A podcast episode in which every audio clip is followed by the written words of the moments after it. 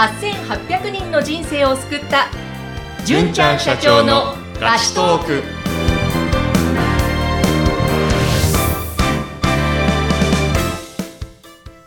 こんにちは、ピーチ株式会社の尾崎です。こんにちは。ナビゲーターの山口智子です。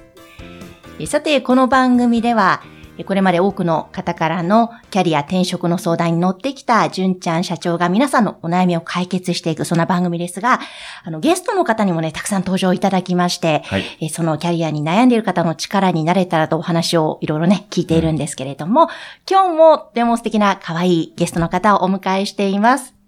元エンジニアで、現在育休中の渡辺ゆいかさんです。よろしくお願いします。よろしくお願いします。。よろしくお願いしますす。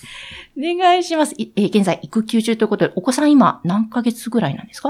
はい、やっと0歳5ヶ月になりまして、あの、ちょっと寝返りし始めて可愛いです。うーん 可愛いですよねは。いその5ヶ月のお子さんを抱えながら、まあ、今でもいろいろなことに取り組んでいらっしゃるわけですが、はいちょっと最初じゃあ、ゆいかさんの自己紹介からしていただけますか、あ、はい、私、渡辺優香と申します。現在、年齢は33歳です。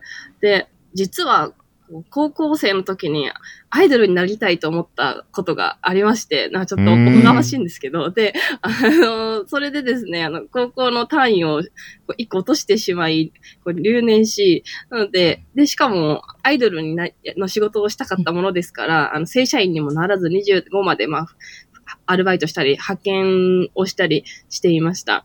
えでもそこで、あの、ありがたいことに結婚、出産することができて、あの、うんやっぱりこう、働いていないと、保育園に入れられないっていうことで、あの、うん。正社員でこう、できる仕事を探しまして、あの、まあ、うん未経験で IT 業界に入って、あの、うん。そこから、最初は営業職で入ったんですけど、その中から、あの、営業と、あの、エンジニアの橋渡しをする、するような、あの、うん。仕事になりまして、で、その後うん。エンジニアになってっていう感じで、キャリアアップというか、自分の経歴としてはそんな感じでやってきました。はい。うん。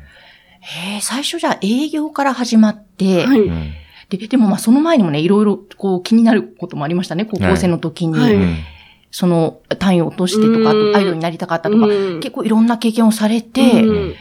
で、今、かなりあのね、副業としても、実際ちょっとはい今やってるお仕事についてもね、伺いたいですよね。はい育休中ではありますが。はい。今は、プロの恋愛アドバイザーとして、あの、仕事をしてまして、日本最大級のマッチングアプリ、ペアーズさんが作ったペア、あの、結婚相談所、ペアーズエンゲージで、あの、公認のプロコーチとして活動しています。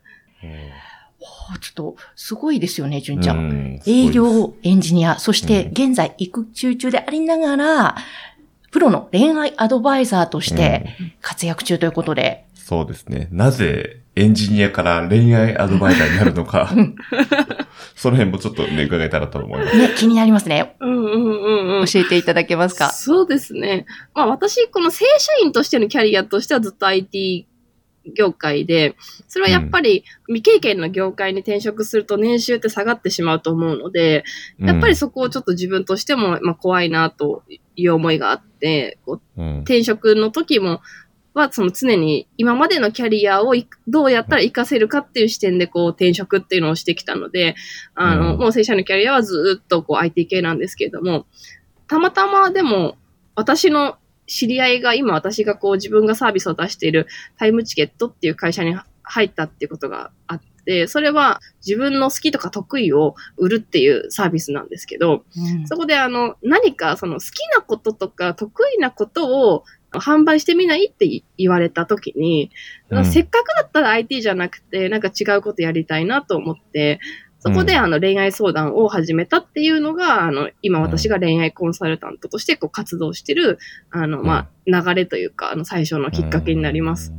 へえ、あの、じゃあ恋愛が得意だったということなんですか？あ、いや、全然その、なんでどちらかというと、コミュニケーションはすごく苦手な方で、うん。でも、あの、まあ、女性ってなんだろう、まあ、年齢が若くて、こう、うん。まあ、愛嬌があれば、まあ、おうん。男性からなんか求めていただけたりすることもあると思うんですけど、よくわからないまま23の時にこう結婚して24で子供を産んでっていううん。中で、でもこう旦那さんとのコミュニケーションがうまくいかなくて28で離婚してしまって、うんそこから、あの、ななんでうまくいかなかったんだろうとか、なんかどうすればもっと良くなれたのかなってことをいろいろ勉強したり、本読んだり、スクールに通ったりする中で、まあ、恋愛の知識が、あの、まあ、気づけばすごく増えていって、その友達にそのタイムチケット出してみないって誘われたタイミングで私恋愛相談に乗れるかもしれないなっていう思えるぐらいにはなんかこううん。知識がついていたなっていう感じです。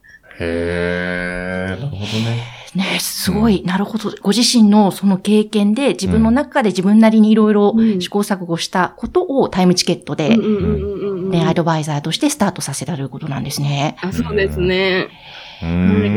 すごい。実際じゃあ、その恋愛アドバイザーとしてタイムチケットで始めてみてうん、うんうんうんいかがでしたか？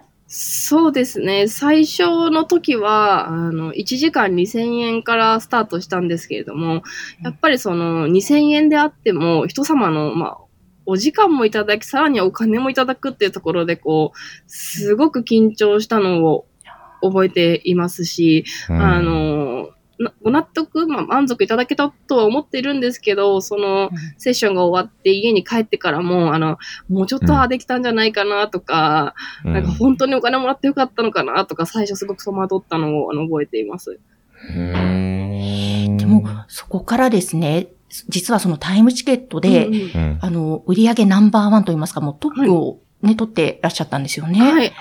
まあ、ありがたいことに、まあ現在会員数40万人の中で販売実績としては、まあ一番を取っております。はい。はいさらっと言いましたけど、やばいことですね。ですよね。いつ抜かされちゃうかわかんないんで、今日現在っていう感じですけど。はい。うんあの、もう今、現在もそのトップではいあり続けてらっしゃるゆいかさんですけども、でも一番最初はね、その、のいいのかな、大丈夫なのかなって思いながらうんスタートして、でも今、トップと、はいあの、数字的な、ちょっと生々しくなるかもしれませんが、はい。かなりね、おうん。あのお金の面でも、はい。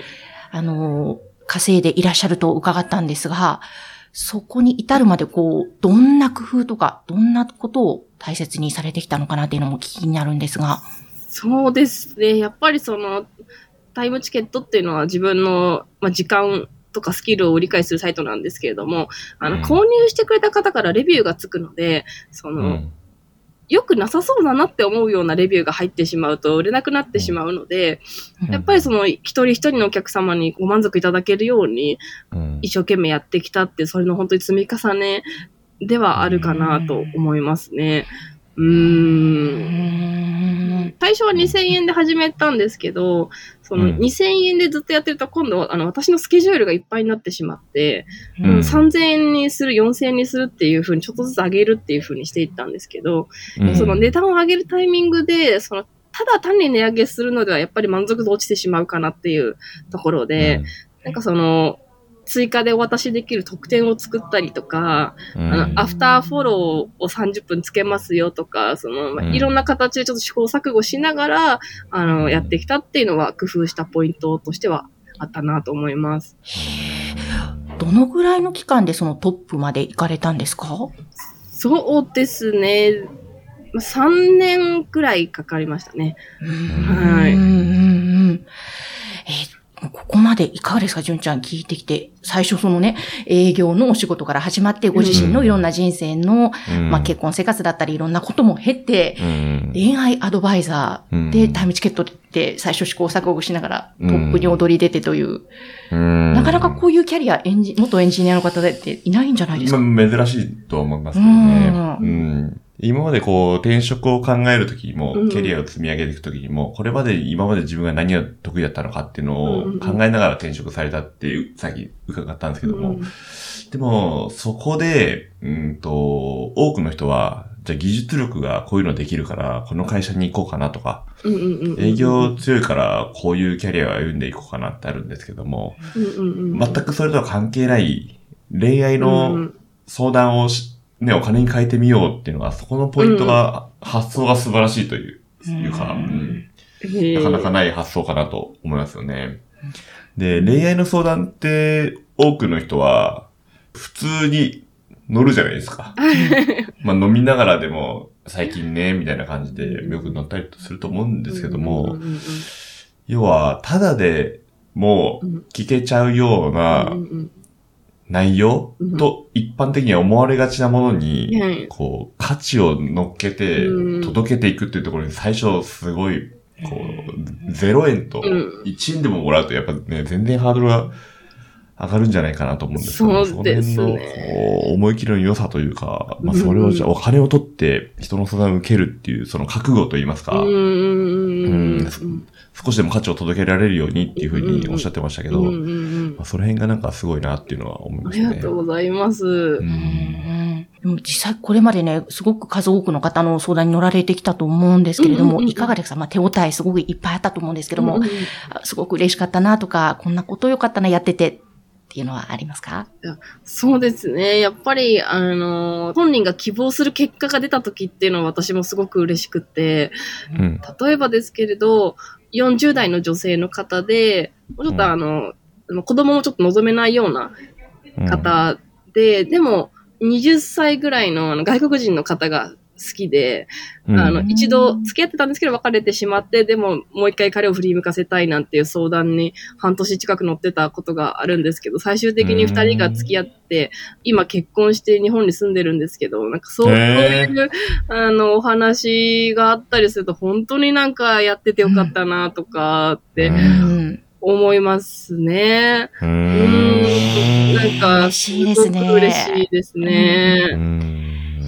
もう本当に人の幸せに直結するお仕事ですもんね。うん、そうですね。ああとは、あの、ちょっと話は変わるんですけどもう、んうんえっと、今、育休中じゃないですか。うんはい。はい。なので、こう、会社で働いてる時と、今の働き方、だいぶ変わるんじゃないかなと思うんですけども、うんうんうんうん普段はどういうこ生活をされてるのかみたいなのもちょっと伺いたいんですが。あそうですね。あの、はいまあ、育休取る前の時は、まあ、9時5時で会社員をして、うん。その後に夜ご飯をパッと食べて、そこから一件ぐらいこう対面の相談に乗って、うん、で、まあ、家に帰ってから2、3件、あの、ズームでううん。打ち合わせみたいな感じでしたね。うん。はい。うんなんで結構スケジュールはパツパツっていう感じで、土日も、ずっと働いてたっていう感じですね。うーん。そこまで最初は、えっと、多分、友達から、なんうんうん。か、時間を売ってみないって言われて、じゃあ恋愛アドバイザーできるかなって、うんうん。やり始めたものがう、んうんうん。そこまで本気になった、こう、きっかけといいますかう、んうんうんうん一日ね、夜3件で、土日もずっとそれやるって、相当なモチベーションなんじゃないかなと思うんです。そうですね。やっぱりでも自分が、これだったらやりたいって思える価格でサービスを提供して、うん、あの、それでも買ってくれる人がいるっていうことは、うん、あの、本当に励まされてきたなって思いますね。うん、うん。で、またその、高い金額払っているにもかかわらず、あの相談してよかったですとか、またお願いしますとか言っていただけると、本当に嬉しいですし、あの、うん。まあ、せ責任も感じるというか、やっぱりそのプロとして、あの、うん。やっぱりしっかりやっていきたいなっていうふうに思いますね。うん。なるほどですね。逆にですね、えっ、と、まあ、月にね、うん。200万円ぐらい稼いでいらっしゃるっていうお話ですけども、それでも会社を辞めずに育休っていうところは、その辺はなぜなんですか？そうですね。会社員のあのエンジニアの仕事も好きだったっていうのと、旦那さんを私の会社に呼んだんですよね。で、うんあの、いなんかもうご縁があってなんですけど、本当に一緒の部署で隣の席で旦那さんと働いてたりもしたので、へなんかその、でも楽しかったっていうのもあえ。り、ん まあ、せっかくだったら育休取るところまでは頑張りたいなと思って、うんあの、辞めずにやってきたっていう。へえ。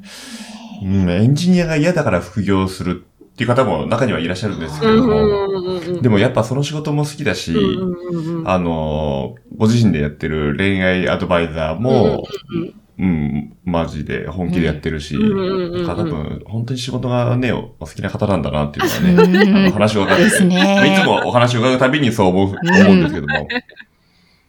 はい。確かに仕事は好きだと思いますね。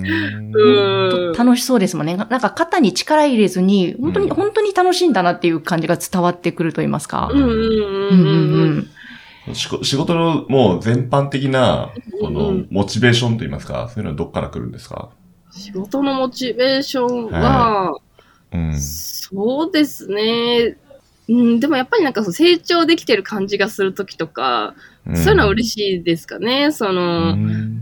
前はで、なんだろう、例えばですけど、その、うん。まあ、会社員の方の仕事で、ちょっと無茶な要求されて、うん。いや、こんな仕様じゃ無理だよとか、ななんでこんな後からこんなこと言われてもとか言って、うん。思って無理無理って思うけど、うん。なんかお昼ご飯食べてる間に、あれうん。もしかしてこうやればいけるんじゃないみたいなのこう思いついてやってみたら、さらっといけたみたいなのとかあると、なんかこう、嬉しいですよね、こうなんか。うん。でなんか、もう次からはそれが当たり前かのようにこう感じるというか、うん、なんかなんか成長してる感が感じられるのは嬉しいですね。へなるほど、なるほど。いや、なんか本当に、ゆうかさん、こう、なんでしょう、さっきも言いましたけど、肩に力入れず、そうやって、こう、悩んだことも、ひょっと自分の中で解決策を見つけて成長につなげて、それが喜びで、またさらにっていう、そこがやっぱり、まあ今、ねは、い月200万っていうそこにつながってるんでしょうね。そうですね。まあうんうん、無理なものは無理ですけどね。まあえね。の仕様無理でしょって言って、そのまま終わったやつもいっぱいありますけどね。うん。なるほどね。いやーでもちょっと本当に今日はうん、いろいろな働き方、いろいろな道があるんだな、可能性って広がってるんだなって感じましたね。そうですね。うん。ですね、本当にあの、ゆうかさんのような働き方、また、あの、うん。聞いて刺激になる方もいっぱいいらっしゃると思いますので、あのはい。ゆいかさんのそのタイムチケットの情報などは番組の説明欄のところに掲載しておきますので、ぜひどんなことをやってるのか、もしくは恋愛相談したいという方は、ぜひご覧ください。はい。えそして番組への皆様からのご相談も受け付けております。こちらはピーチ株式会社の LINE 公式アカウント、こちらも説明欄のところに載せておりますので、そちらからお願いします。